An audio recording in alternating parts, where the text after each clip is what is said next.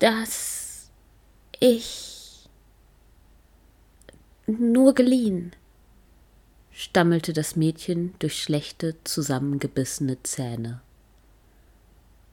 Sie gab sich größte Mühe, das Fleisch in ihrem Mund dabei möglichst unauffällig herunterzuschlucken und sich rückwärts der Tür zu nähern, aus der sie kürzlich getreten war. Du brauchst keine Angst zu haben, versuchte Laura, sie zu beschwichtigen. Wir sind nur hier, um den Bootsmacher zu sprechen. Kannst du uns sagen, wo wir ihn finden können?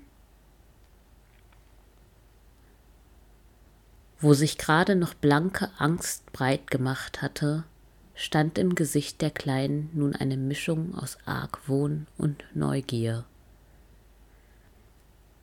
Ihren aus Kindersicht unauffälligen Rückzug fortsetzend, brachte sie eine zittrige Gegenfrage zustande.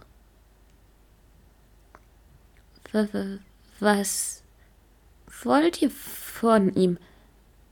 Er er ist, er ist gerade nicht da, aber ein kurzer, taxierender Blick in Theos Richtung.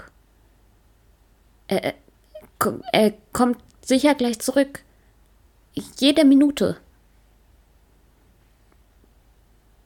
Wir warten, lautete Theos schmallippige Antwort. Er fühlte sich unwohl in den Gedärmen dieser verlorenen Stadt, und jede Verzögerung ließ seine innere Unruhe weiter anschwillen. Da konnte er getrost auf das Geplapper eines ertappten Kindes verzichten. Als wären seine in Gedanken mitklingenden Gebete erhört worden, schob sich in diesem Moment ein drahtiger Mann hinter dem Mädchen durch die Tür.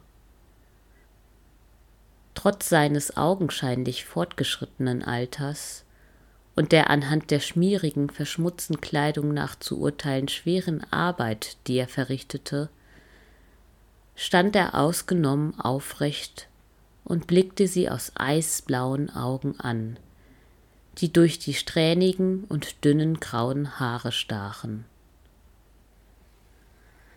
Was haben wir denn hier?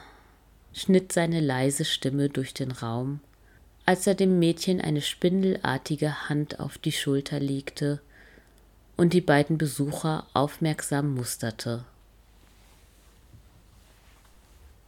Mathilda, wie oft habe ich dir schon gesagt, dass du dich nicht allein im Laden herumtreiben sollst? Hier könnte sonst wer reinkommen und dir übel mitspielen. Nichts für ungut fügte er mit einem Seitenblick auf die beiden Besucher hinzu. Ich kann nichts dafür. Du hast Felix wieder in den falschen Haufen gelegt, protestierte das Mädchen mit gespielter Entrüstung und drückte das bis dahin hinter ihrem Rücken verborgene Stofftier vehement an ihre Brust. Du weißt, Mama hat Felix immer über mein Bett gesetzt, damit er auf mich aufpassen kann, führte sie ihr Plädoyer fort. Ich weiß, mein Kind, ich weiß, entgegnete der alte Mann kraftlos.